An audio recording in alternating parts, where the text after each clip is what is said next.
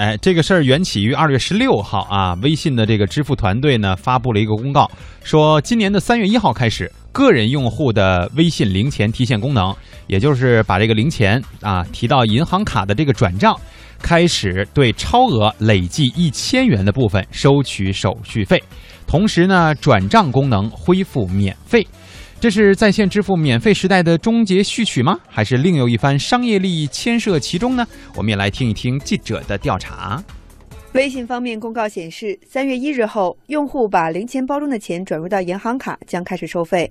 以身份证维度计算，每位用户将有终身累计的一千元免费提现额度，超出限额部分，手续费率为千分之一。同时，通过微信零钱来购买其理财产品，资金赎回也将返回零钱，提现一样要收费。微信转账业务则将恢复免费。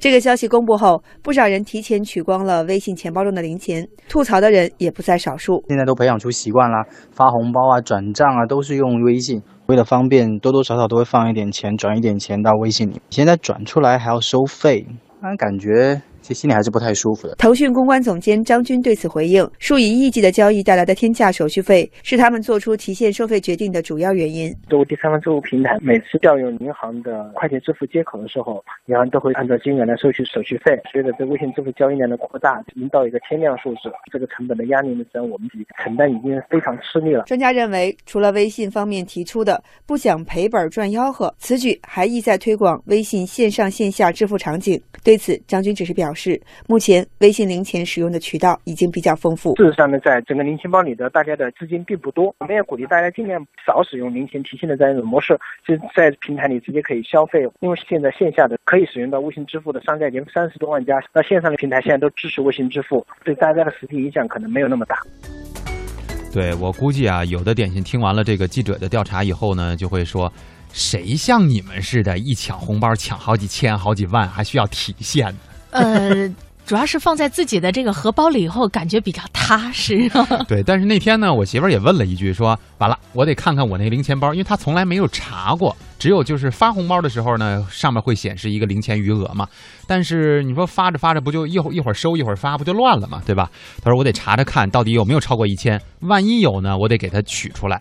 后来我就跟他说，我说你这个吧，肯定就算超了，也不是超很多，对吧？不像人家这个呃忧心忡忡的这些人说啊，我一下。我有里边有五千，有五万啊，有这么多，我都需要提。你这个可能也就一千多那么一点儿。实际上呢，你要是怕人家收你钱，你用这个零钱包养成这个微信支付的习惯，不就完了吗？对吧？我觉得可能在某些方面呀，也的确是在促成大家使用线上支付啊。嗯。但是呢，这样的一种多多少少有那么一点点强制性的意思，就让很多的用户觉得很不开心了。嗯。你看蒙蒂吧，在节目当中啊，总是会经常的秀一下小恩爱，说一说我媳妇儿怎么怎么着，是吧？哎，我想问一下，现在结婚了之后，这银行卡有没有上交啊？密码有没有，是吧？这个人家早就知道改改改变呢？这个人家早就知道了，早就不是刷他的卡的时代了，是吧？都是成泰国人了哈，刷我的卡啊！在我们大家日渐习惯了使用这种免费便捷的支付方式之后呢，第三方啊，也就是像微信呐、支付宝啊，是吧？开始提出了，哎，需要收点这个小钱儿啊。这在我们现在的这个生活当中已经很很是普遍了。那么这种情况在国外是否也同样存在？海外的在线第三方支付服务商们又是如何把握其中的门道的呢？首先呢，我们来看一看澳大利亚。全球华语广播网澳大利亚观察员胡芳告诉我们，澳大利亚的线上支付方式对于普通消费者来说大多免费。不过呢，它也会根据客户的资金往来密集程度啊，划分服务等级。也就是说，对于大客户来说，还是需要支付一定的费用。在澳大利亚的网上支付方式当中呢，收费和免费的方式同时存在。对于大部分的普通用户来说，所面对的支付方式通常都是免费的，像是直接使用借记卡网上支付，或者使用澳大利亚非常流行的 B Pay 支付方式来进行支付呢，都没有额外的费用。当然，如果倾向于使用信用卡而不是借记卡支付，通常你也会在支付前被告知要收取百分之二到百分之二点五的额外的费用。但是这一点呢，在线上或者线下都一样。而且很多人都会倾向于使用借记卡而不是信用卡来规避这种额外的花销。但是对于经常在网上从事资金进出的人来说，澳大利亚的一些支付方式呢，同样也需要收费。澳大利亚有一些线上支付的账户呢，会分为不同的级别。对于普通级别的账户，所有的支付仍然是免费的。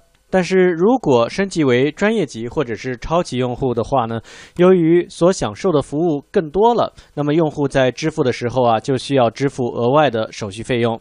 目前比较普遍的转账收费标准在零点二五澳币到零点五澳币之间，约合一元到两元人民币。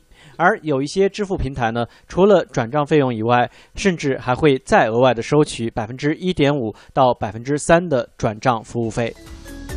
嗯，澳大利亚的这个收费标准其实比我们还要高呢，哈。再来把目光转向在线第三方支付发展最早也是最为活跃的美国，我们来听听美国的呃全球华语广播网观察员庞哲是怎么介绍的。美国网络收费有几种方式。那么，首先呢是网络提供商收费开始起源的。那么现在呢，一般都是由美国大型电讯电话公司来提供网络服务。